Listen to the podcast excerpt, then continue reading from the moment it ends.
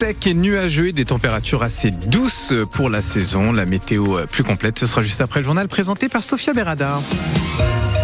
Bonsoir Sophia. Bonsoir Mehdi, bonsoir à tous. La grève de la SNCF a démarré hier soir et le trafic est fortement perturbé. Grève d'environ trois quarts des contrôleurs avec des revendications salariales et des demandes de création d'emplois.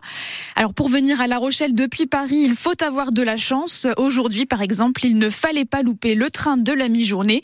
Il est arrivé à midi 26 en gare de La Rochelle et c'était le dernier de la journée à atterrir ici. Les trois autres trains de l'après-midi ont été supprimés. Rencontre avec les passagers arrivés in extremis sur le parvis de la gare de La Rochelle. On va sur l'île de Ré. On a une maison de vacances là-bas.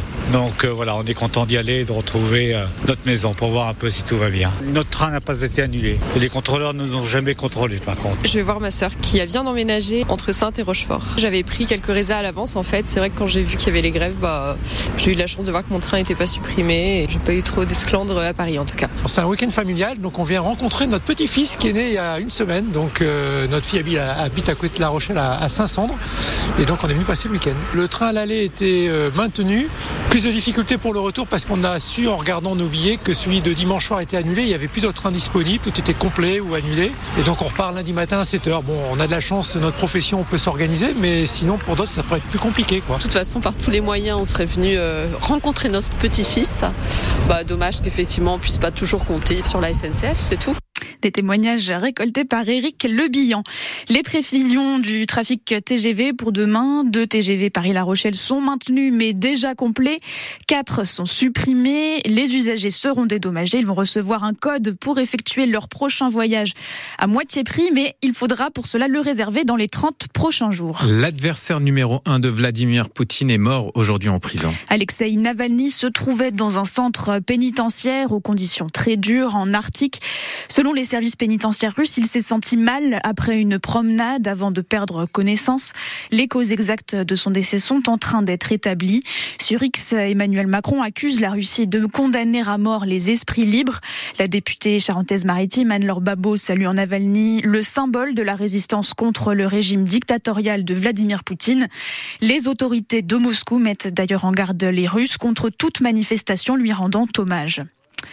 Alors que l'armée israélienne lance une offensive terrestre de grande ampleur dans le sud de la bande de Gaza, plusieurs manifestations pour la paix sont organisées demain dans nos deux Charentes.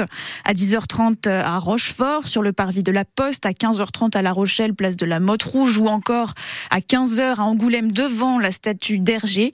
Les organisations demandent toujours un cessez-le-feu immédiat, la levée du blocus ainsi que la libération des otages. C'est un projet lancé par le ministère de l'Intérieur, les opérations Place. Elles permettent de mobiliser un grand nombre de gendarmes sur une courte période pour mener plusieurs actions coup de poing. En Charente-Maritime, c'était cette semaine. Il y a eu des contrôles sur l'autoroute, dans les gares, sur des campements de voyageurs, mais aussi des opérations de police judiciaire. La plus importante, c'était lundi avec le démantèlement d'un réseau de cinq cambrioleurs. Les suspects ciblaient essentiellement des commerces, attaquaient la nuit, parfois la voiture bélier. 52 faits leur sont attribués.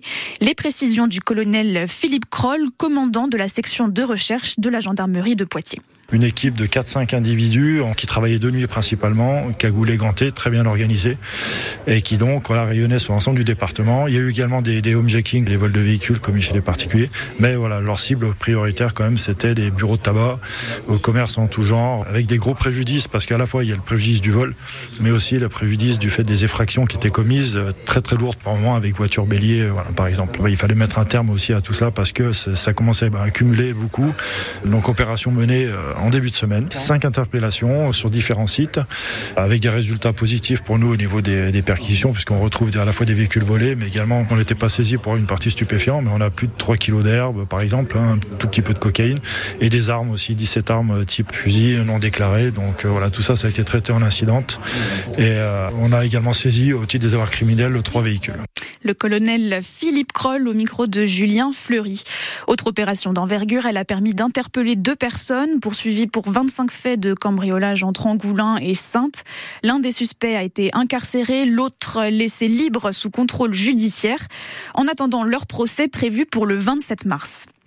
Une affaire de stupéfiants, cette fois-ci, un jeune charentais de 23 ans condamné à un an de prison ferme pour trafic de drogue. Il a été surveillé pendant un an par le groupe de recherche antidrogue et la brigade de recherche de Cognac. Avant-hier, il a été interpellé du côté de Barbezieux. Son domicile a été perquisitionné. Les gendarmes y ont trouvé de la kétamine, de la résine de cannabis, mais aussi de la cocaïne, ainsi que chez cinq de ses clients. L'un d'entre eux, âgé de 53 ans, détenait 50 grammes de champignons hallucinogènes. Il sera lui aussi convoqué par la justice. Un accident de chasse ce midi à Mornac, près d'Angoulême, au cours d'une battue au sanglier. L'un des chasseurs a été blessé à la cuisse par l'éclat d'une balle. La blessure n'est que superficielle. La fête du Mimosa sur l'île d'Oléron, ça démarre ce soir. Avec un concert donné par euh, la Philharmonique oléronaise. Mais c'est demain matin que les choses sérieuses commencent.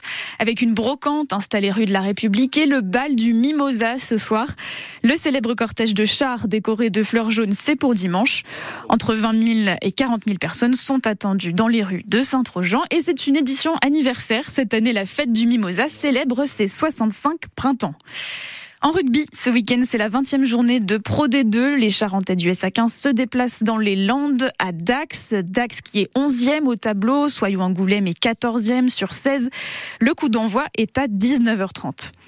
Et puis le top 14, ça reprend demain après une semaine de vacances et c'est le Stade Rochelet qui ouvre le bal des rencontres, euh, rencontres de cette 15e journée. Les Maritimes affrontent Lyon.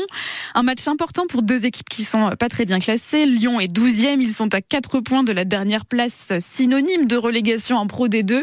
Et La Rochelle est scotchée à la 8e place. Et les Rochelais cherchent à entrer dans le top 6 pour la première fois de la saison. Le coup d'envoi, c'est demain à 15h. Et pour connaître la composition